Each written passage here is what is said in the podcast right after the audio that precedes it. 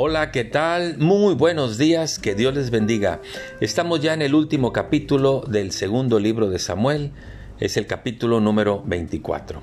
En este capítulo David comete una locura, algo que sin pedirle a, Dios eh, la autorización, David decide hacer un censo para saber cuánta gente estaba bajo su mando.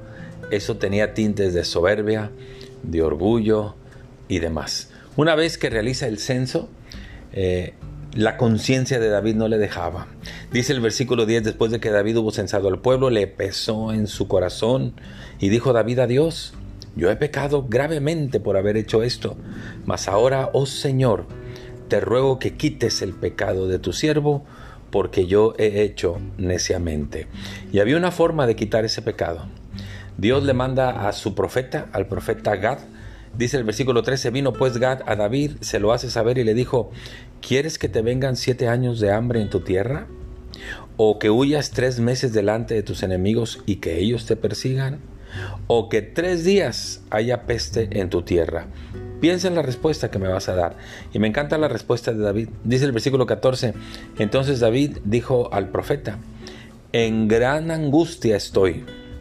Caigamos ahora en manos de Dios porque sus misericordias son muchas, mas no caiga yo en manos de hombre, que no me castigue el hombre.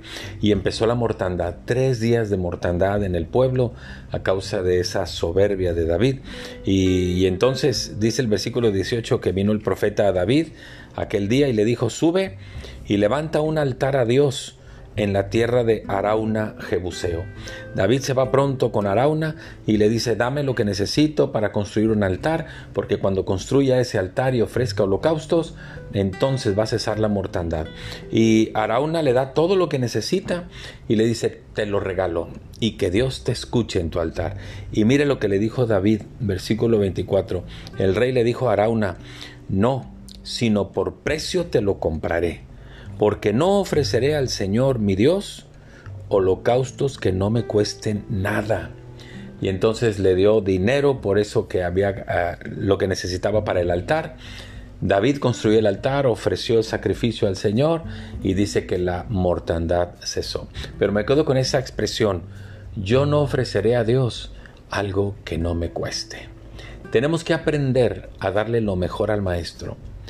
No le podemos dar las obras del dinero, tenemos que darle lo mejor del dinero. No le podemos dar las obras de nuestra vida, tenemos que darle lo mejor de nuestra vida. No le demos al Señor lo, lo, peor de nuestro tiempo, démosle lo mejor de nuestro tiempo. Aprendamos a dar lo mejor para Dios, porque Dios nos dio lo mejor. Dice la Biblia que de tal manera amó Dios al mundo que dio a su Hijo para que muriera por nosotros. Así hagámoslo también usted y yo. Demos lo mejor al Maestro.